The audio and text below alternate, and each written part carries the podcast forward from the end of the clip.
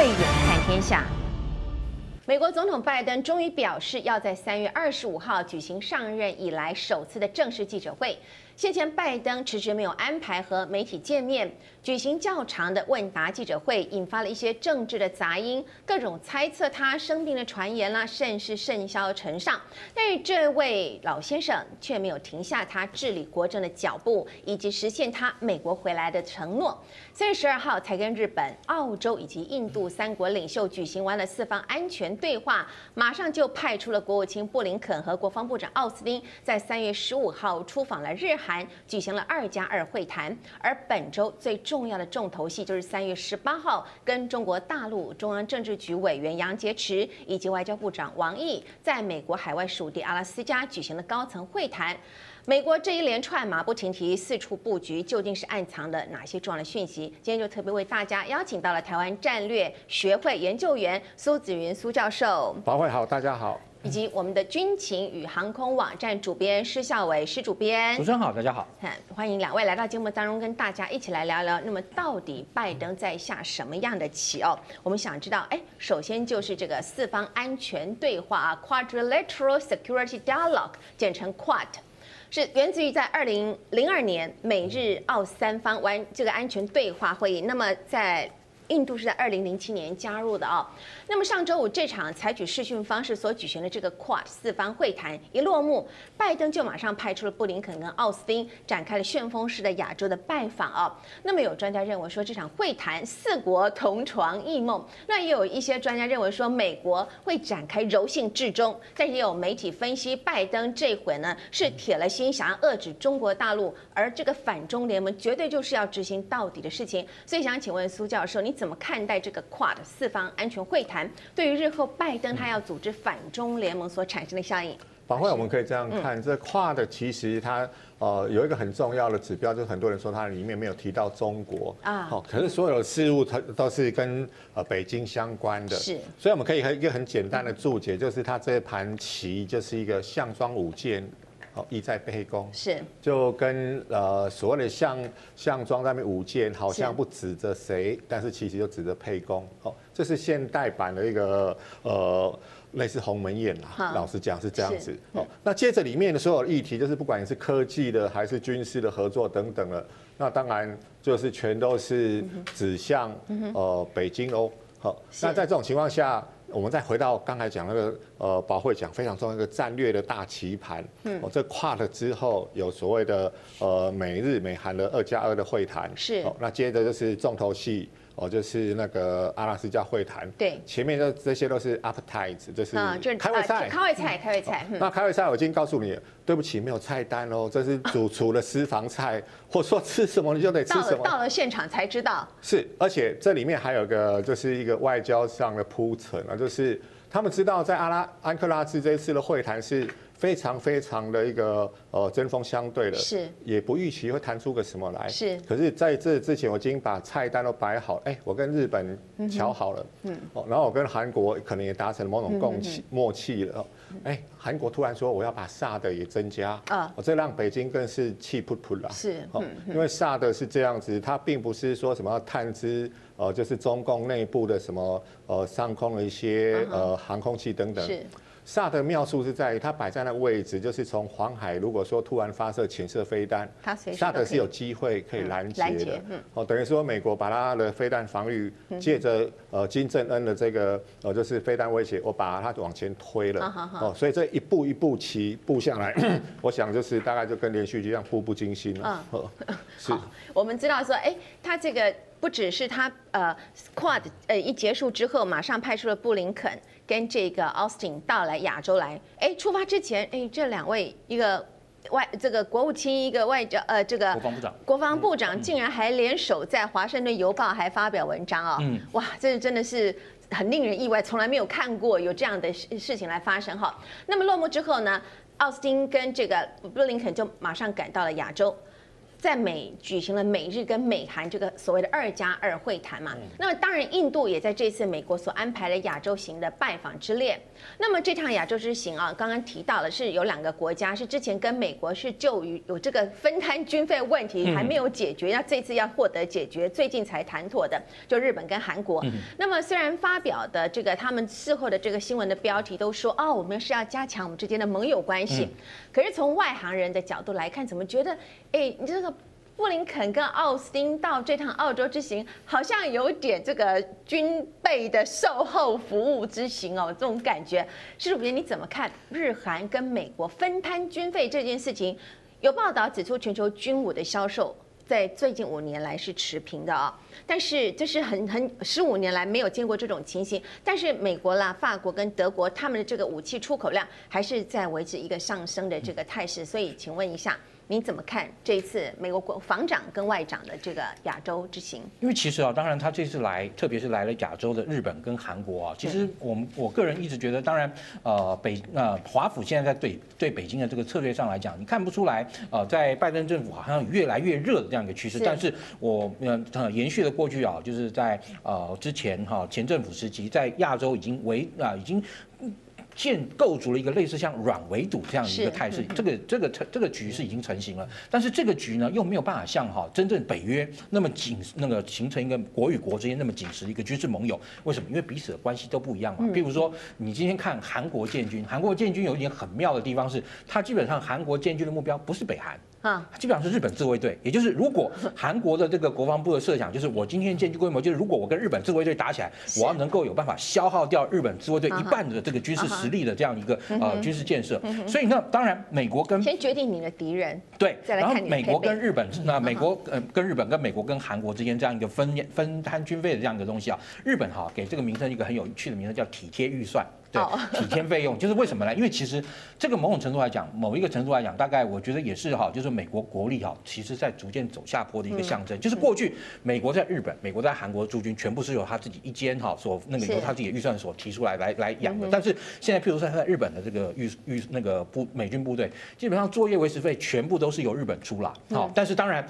日本出这个作业维持费也有一个也有一点，就是说这个钱也不是说今天日本出了就完全打到这个水里面，好像是养美国人军队一样，并不是。他呢，其实像日那个美国军队啊，在日本的这种所有的吃喝、吃喝啊，还有日常维护啊，或甚至于维修啊等等，这些都是找日本的厂商弄，所以也 某种程度来讲，也有点像左手进右手的这样一个味道。但是这个也是建立跟维系了美国跟日本之间这样一个防务关系一个紧密结合的部分。那同样，韩国现在也是啊。那韩国它跟美国的部分还有一点更特别的地方，就是韩国一直对于哈，就是韩战的这个指挥权，对不对？就是二次韩战如果爆发，它的指挥权一直很在意。那对于啊美国来讲，好吧，既然你这么在意，因为其实，在过去，韩国原本呢，他们是觉得说，如果真的二次韩战爆发了，是。韩国是没有能力独立哈来打赢这场战争，因为要靠美国，甚至还要靠日本自卫队的帮忙才有办法。所以呢，本来韩国之前过去啊，曾经非常大张旗鼓说，我们要把这个美韩联军的这个指挥权要回来，但是后来一直都不了了之呢。最最近几年，美国说好吧，你们要就还给你，是，所以也要借由这个预算来巩固这样一个关系了。所以整体来说，您说它是后售售后服务了，我个人倒觉得其实是双方的这个军事合盟哈，或者说双方。的这个军事的呃绵密的这个连接的程度的再提升，那当然你说这个东西对于彼此间有没有办法哈未来哈成立类似像小北约这样一个态势呢？本身好还是有一个问题，就是这个啊区域之中每一个国家每一个国家跟美国之间关系，国家跟国家之间关系太过错综复杂，所以这个难度是比较高。是难度比较高。那老师你怎么看韩国？在美国的这个整个印太布局里头，是不是一个很尴尬的角色？他也没有办法像新加坡那样说：“哎，我跟美国来要做朋友。”他也没有办法像日本那样说：“哎，我做你的小老弟哦。”所以想请教一下苏教授，你怎么看南韩文在寅现在的态度？很简单，就整个国际关系就是一个 safe harbor，就是所谓的现实主义下是大家都是有国家利益，对，你的利益跟我利益相合的时候，我们可以乔。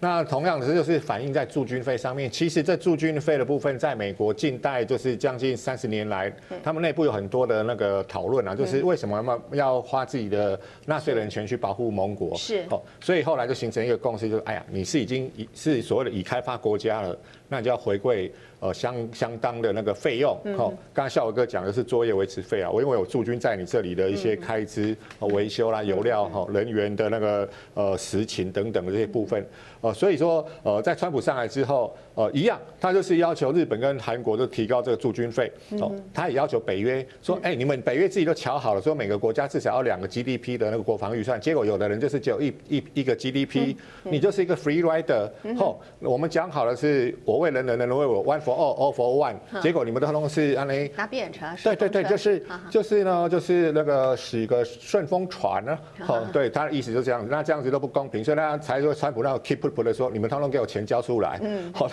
他 他不是你要我打仗，你自己出钱。是啊，是啊，这他的意思就是说，不要说是这种中原镖局，哈，你们自己大家也要付点钱来。哦，那北约跟刚才宝会讲那个亚太的小北约的概念，像亚太小北约在大概二十一世纪初二呃，就是两千年初就已经在谈了，但是那时候各方的预估。哦，在亚太的北约就很难成型啦，因为主要是说地缘环境，因为这里又是海洋嘛，每个国家都被海洋区隔，不像北约是欧陆、哦中欧、西欧等等的。那第二个是异质的文化，就是这里的宗教文化差差异比较大，哈，有回教啦、基督教等等的。那欧洲大概都天主教、基督教为主的。哦，那再来就是政治制度，哦，就是呃欧洲这里大概欧盟主要都是民主国家，那在。印太这里有的是宗教，呃呃，就是王权国家或是比较威权的，好，所以这里要形成那个呃，就是一个小北约的这种政治难度挺高的。同样，我们看来看刚才宝慧讲这个驻军费，就是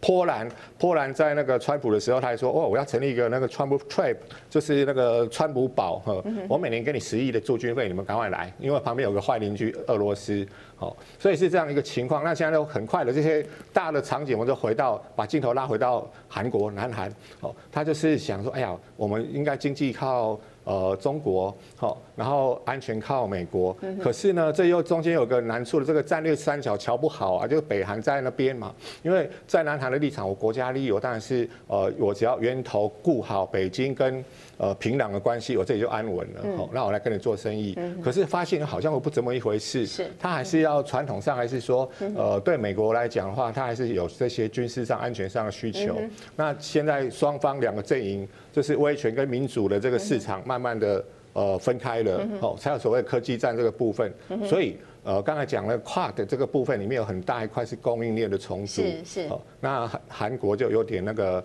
小小的着急了，嗯，所以我最后讲就是，呃，川普跟呃拜登的最大差异，从这一次一系列的那个列车型的旋风式的外交可以看出来，哦，川普是比较像独独唱曲啦，所有歌都是我来唱，川普用唱用讲的。哎，就是他美国自己唱，拜登用做的。那拜登是希望一个合唱，哦，大家来一起唱，哈，唱个反共的反共的那个和谐的哈门里，哈。其实我一直讲，就是媒体有些叙述，我是呃认为说应该再修正一下，这并不是反中，是反共。这个这个论述从呃川普政府的那个副总统的碰瓷开始就讲了，对，我们就是说是把中国分为中国人民、中华文化、中国共产党、中国政府。他二零一八年在他的声音研究所就这样讲。那后续我们看，很多时候都强调 CCP，不是强调 China。对，这 CCP 就是 China Communist Party 哈，中国共产党。好，我们还是在讲朝鲜半岛。首先，我们看了这个拜登，我们从这个跨的这个四方会谈之后，可以看得出拜登他非常想要在印太地区完成一个有利于他的布局。那么这个布局，不管他是从经济面的，从军事面的，他都要想要拿回他这个美国老大哥的位置。可是还是有人不太配合，这个人目前看来就是北韩领导人金正恩哦。一开始我们大家都觉得说，哎，以为是拜登不理金正恩呢，现在现在看起来不对哦，因原来一直想要白宫是想要沟通的那一方，但是金正恩为什么他却要关起这个沟通的大门哈？还有我们知道，想问一下，目前北韩的核武发展进度是如何？他背后到底有没有他心目中的这个？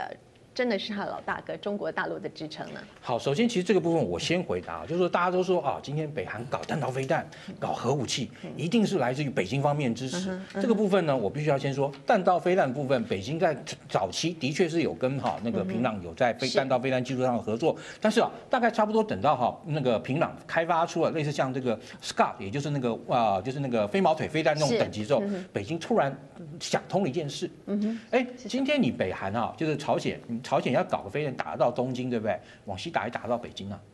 所以好，那个北京之后就就就发现一件事，去帮好朝鲜好，也是北韩搞飞弹是一件绝是一件极不理智的事情。嗯，所以其实我们大概从这几年哦，这种像比如说画面上看到所呈现的哦，北韩的这个阅兵里面啊，他们拉出来的这些飞弹，你会发现它其实俄罗斯的影子非常重。嗯，也就是说，它一定是啊，跟俄罗斯或者说乌克兰哈啊那些当初做弹道飞弹的有某种程度的这个技术合作，或甚至直接拿技术过来。那今天我们从俄罗斯的角度来讲好了。今天你北韩搞个飞弹，你不见得打得到莫斯科啊，但是你要往西打，打到打到东京或打到更远一点，那是很轻而易举的事情。所以，因为你知道飞弹这个东西往往西打跟往东打，同样一个飞弹往西往东的射程是不一样的。好，所以在这个情况下，对于俄罗斯来讲，我帮助你或我按住你，变成对他在国际政治上来说是件加分的事情。对俄罗斯自己的国际政治是加分是，干嘛嘞？你今天你北那个美国到处在那个那个附近搞搞我，甚至比如说你在罗马尼亚，在那个那个波兰都要干那个陆基。神盾哈，来来来修理我，那我干嘛不在东那个东边，对不对？离你那个核心利益之核心的日本门口，再给你放个那个弹道飞弹，能够让你让你头痛。好，那另外讲到核弹的这个部分哦，核弹的部分其实就我了解啊，北京方面并没有给金正恩任何实质的协助，因为其实我刚刚讲到了，你这个核弹如果跟你的这个弹道飞弹结合，丢到北京的那个那个几率大多了，对不对？很那个那个成功的几率大多了，所以对北京来说，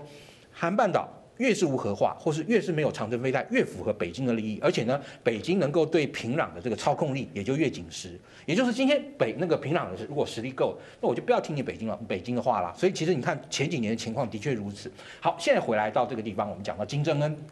金正恩在这个时候反而为什么不理华盛顿了？知道？哎，很简单嘛，他要待价而沽啊。啊，你其实你从这个牌局的这个角度来看的话，他这个时候越保持自己的神秘，或呢越去啊拉抬自己的这个身价，这个时候他要要求美国在经济的这个封锁，或是联合国这个制裁可能让步的这个可能性，对他来说才是高的。那我们刚刚甚至于讲到就是核弹核弹的部分，我们刚刚讲到就是说为什么哈，就是北京方面啊其实并没有实际实际的帮助，但是呢，啊我听大陆的朋友跟我讲说，啊啊大概说十多年前。哦，那北韩呢，就朝鲜送一堆的这个学生跑去哪里读书呢？哈尔滨工业大学。哦，哈尔滨工业大学就是孙玉璇那个孙院长的母校嘛，对不对？他说那个哈尔滨工业大学这个核工核核工系啊，核工所，对不对？好，那在大概大概十距距今在十五六年前的时候，被下载哈，或者说印列印了大批的这个论文。然后弄完之后，这些北韩学生通通不见了，就通通跑回去了。所以哎，隔没多久，北韩那个那个核爆就蹦了，二零零六年就爆了嘛，对不对？所以也就是说，中国大陆的确没有实际上帮助，但是让这些人当初在这边念书，好，的确也让他们拿那个得得了不少的这样一个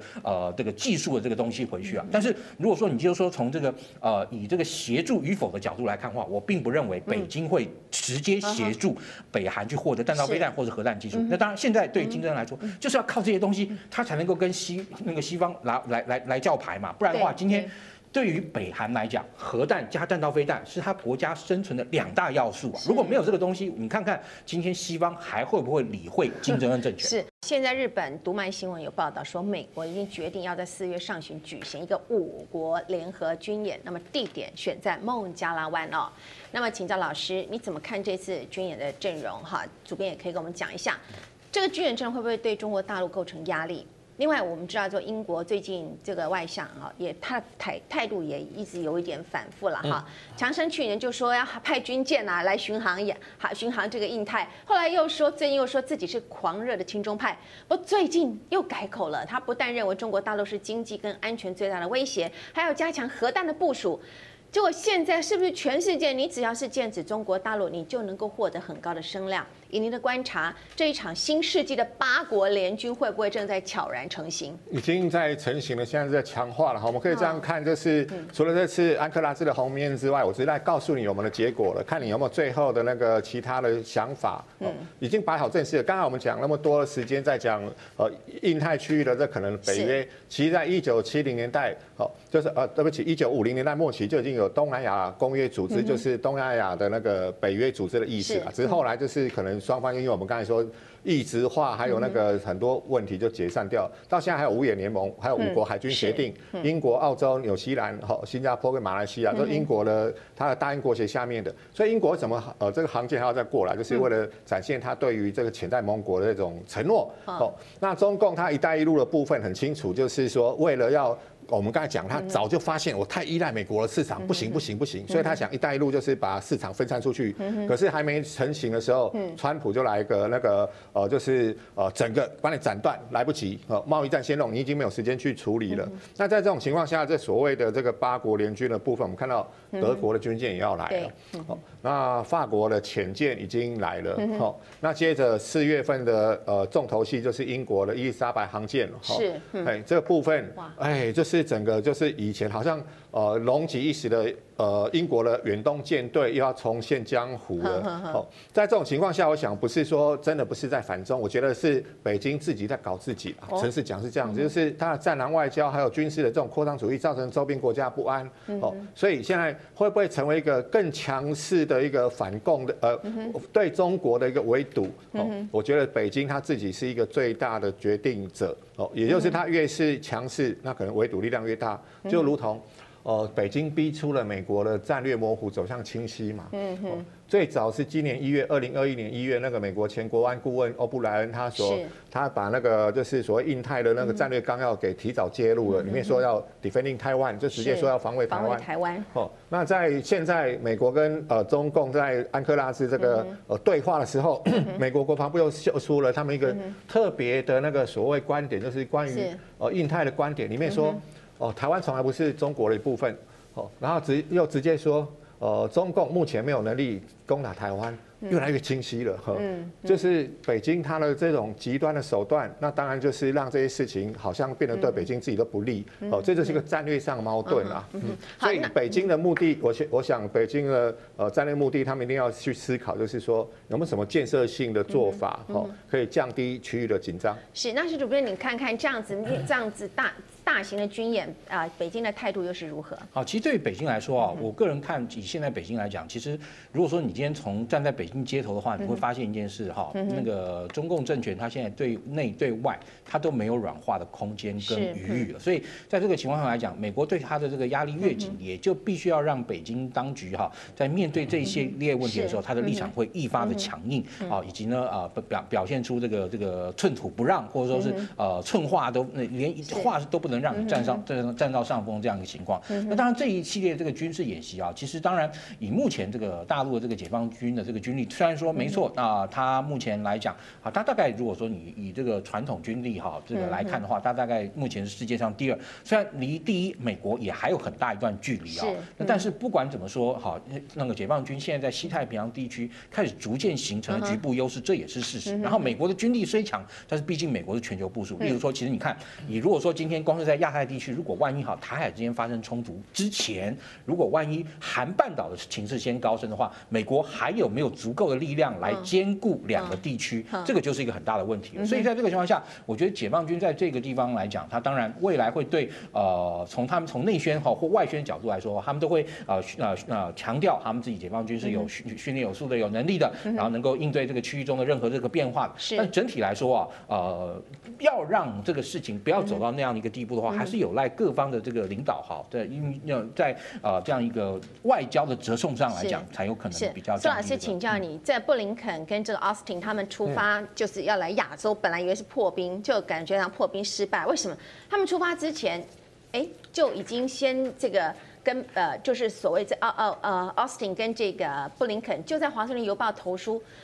一个文章，标题是“美国的盟友是这个世界的战力加成因素”哦。内文就是非常铿锵有力的点评中国大陆的最近的一些行为。那么时间我们再往前再推进一点点哈，我们就是说中方认为说这次的高层会是一次战略对谈，但是事后啊布林肯却是在联邦众议院外交委员会上他作证的时候，他表示这不是战略对话哦，更早。回到更早一些，布林肯在他的首场外交演说上，他也明确的点出，美国跟中国大陆的新关系定义是竞和敌哦。通常关系呢不太好的双方会面之前，大家都想要铺成一些比较好的气氛嘛。可是为什么这个拜登团队外交手腕，哎，是不是真的是大内高手啊？这个布林肯在拜登旁边已经十几二十年了。这个不是走寻常路子啊，老师你怎么看布林肯一连串的举动？是他这样的外交的路线跟手腕，其实是反其道而行哈。那很简单，就是他们已经看穿了北京的向来的那个，就是呃立场跟做法。因为这一次去了杨洁篪，就是所谓中共外事办嘛，是，他是属于党的，好。那那个呃，王毅是属于政府的，是。那当然他们是一块人马两块招牌啦，和一套人马两块招牌等等。但是美美国就是把这个看破了，反正就是你们怎么样，好，我都看看穿了你的内场跟外场怎么做那个呃软硬白脸黑脸的唱戏。呃，我就是在我要跟你见面的这个安克拉兹会谈之前，我把我的底线用间接的方法全都秀完了，哦，所以才会有他刚才讲那个战力加成效果。战力加成效果就是 force multiplier，哦，就是这部分很清楚是一个军事的术语，意思就是说。呃，我一加一的效果是大于二的哦。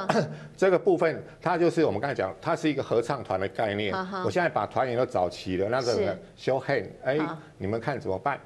我已经把那个呃最后的那个呃脸面都留给你，可是你要跟我吵架，我也没办法。那在这种情况下，我想很清楚，就是呃北京还是自己解铃需要系铃人了哈。嗯关键还是在北京自己的态度上面。我们并不是对哦，就是中国什么敌意哈。那共产党它是一个比较威权的一个政治体制，所以关键是在这里。好，那在所有的这个呃，刚才宝慧讲这很重要的概念就是。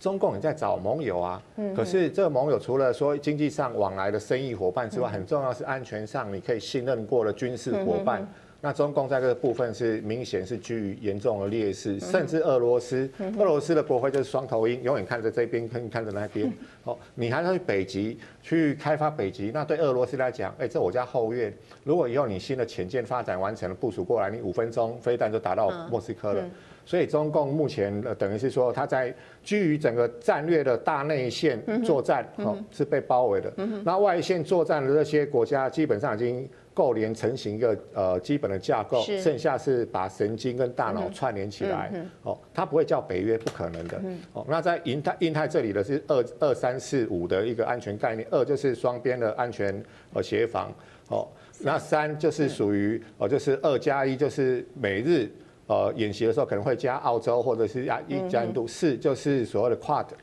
五就是五眼联盟跟五国协定，是，大概是这样子复合式的安全架构。好好好，三月十八号这场美中高层呃高峰会非常的有趣，中方平均年龄都是高过美方的，但是美方在会前就是四处放炮嘛哈，中方一直觉得很有意见，虽然美方这边对外的说法是不想让北京穿小鞋。所以那但是中方这边绝对也不是好惹的，在见面会上一开始杨洁篪啊，刚刚苏老师有讲，一口气他用中文说了十六分钟，他也没有让翻译有机会转述内容，他就让布林肯知道哦，虽然王毅有提醒杨洁篪啊，不过杨洁篪还是这位老先生不高兴，年轻人太放肆了哦，对不对哦？一他就是回了一句说。这些还需要翻吗？哦，更有趣的是，布林肯他也不情愿杨洁篪洋洋洒洒说了这么多，媒体却没有听见美国的回应，就特地请本来已经要离开的媒体，哎，你们留下来，留下来听他说完。内容简单的来说，就是美国知道自己的弱点，但是他们也已经做好准备，有一堆盟友的名单。理论这件事情呢，啊，我们来论理这件事情，美国绝对是不会呃输给中方哈。美国也想表达这样子，感觉我们是好像在看电影啊，香港电影啊，《古惑仔》两两两国这个之间的这种对视真的是太有趣了哈。所以主编你怎么看这场两天三个回合的对谈？不用说有没有结论啊？那气势上来讲，你的美中双方，你觉得谁占上风呢？其实我觉得，因为我刚刚一开也有讲到，就是说现在在如果你站在北京的街头，站在那个中南海的角度来看的话，它其实对外已经没有示弱的空间，不管是在香港、台湾，或者说各种问题上，它没有示弱的空间。所以直接的反应就是杨洁篪在这个安克拉治啊，对这个布林肯某种程度来说，有点像是说教教训。我告诉你，我说你听，然后就是这样一个味道。那当然，这也就是北京它现在啊，之所以为什么，其实在世界上很多地方会。引到引引起很多啊一些或者说是呃共具有共同普世价值国家共同感觉的一个重要原因，就是今天没错，你北京的确是强了，但是你的强你崛起来这样一个过程之中啊，却太让啊周边的国家哈感受不到你是真正的和平崛起，而反而。你现在看北京，你真的会觉得它越来越像呃一百多年前的这个清国，嗯，对不对？然后对外哈，这跟对对对外对内这样一个态势，这的确我觉得呃未来哈，如果说北京方面他们在这件事情上来讲没有办法更贴近哦这个普世价值的话，或者说是能够更回到就是世界的这个轨那个正轨上面的话，我觉得未来哈，它在周边或许在商业上来讲，它依然能够呃有很好的这个掌握，但是在国际政治上来说，它所面对到的这个敌人或潜在对手，会比现在跟现在相比会越来越多。这场可以说会无好会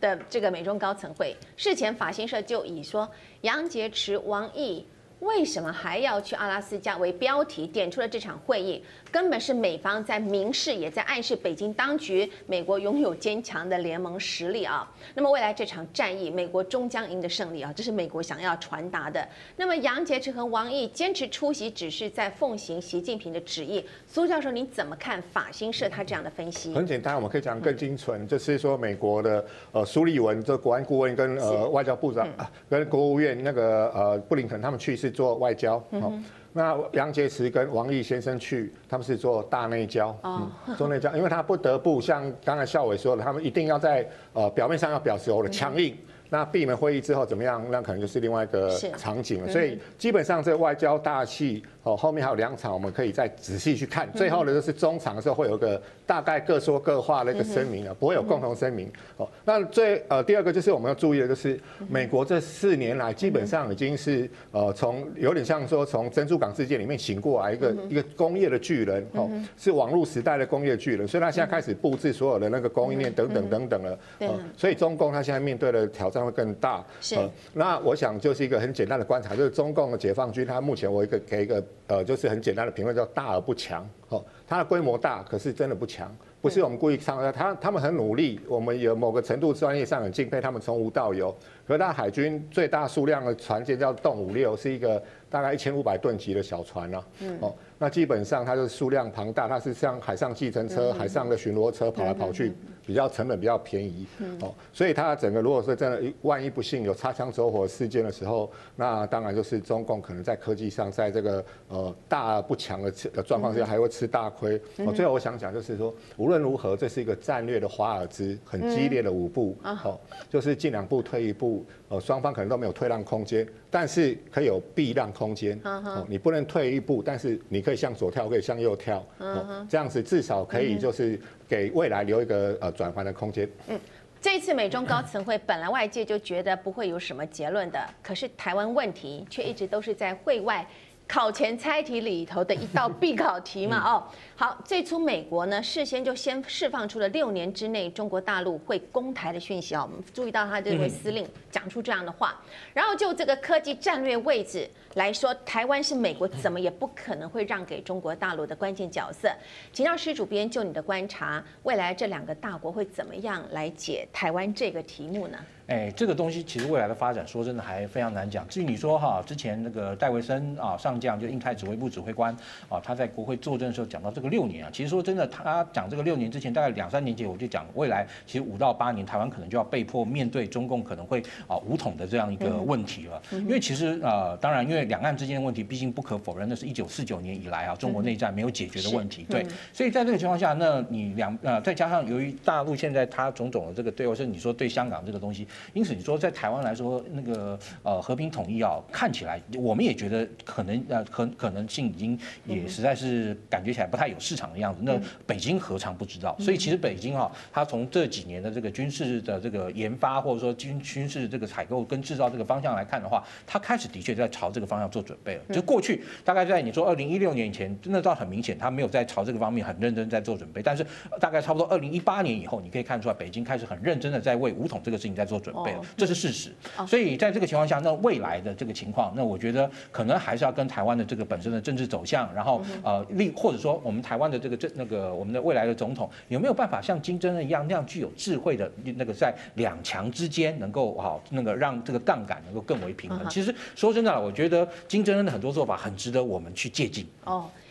苏教授，你日前我看到你也接受 BBC 的访问，就你的观察，这个消息到底可不可靠呢？中国大陆六年之内会攻打台湾，那么如果对岸真的已经有一份六年攻台计划表，那么台湾现在该怎么来面对六年之内随时可能会发生的事情呢？我想就是从一九五零年开始，就是中共解放军一直强调要血洗台湾等等，他们从来不放弃武力犯台的。哦，到现在已经喊了七十一年了，其实也蛮辛苦的啦。好，那所以就是刚才对 Davidson 这位上将，他讲了六年，是因为基于他是第一线的指挥官，他可能有更多的情报哈。然后看到中共军队调动的那个情资，他研判说中共的确有在准备了。那加上二零二七年是中共建军百年，哦，在他们的军事文化上面本来就是需要有一个所谓的庆典等等的来跳烟火舞，哦，表示说哎呀党的成就棒棒棒。和二零二一是建党百年，二零二七是建军百年，巴拉巴拉巴拉，二二二零二七又是正好他们又下一届又要换领导人了，哦，所以这些加总因素让他觉得说，哎，这是一个超完美风暴的引燃点，哦，所以是这样子。但是我想最关键的，除了说美中两强这种竞逐啊，还有。八国联军等等之外，最重要是台湾自己。如果你的军力和合宜的，就是增加你的防卫能力的时候，你会打掉、打消他这个念头。哦，所以就是台湾要有自己的那个大卫的故事。哈，就是呃，在这种情况之下，不只要像我们要有呃战略的杠杆，我们还有战略的筹码。这个筹码。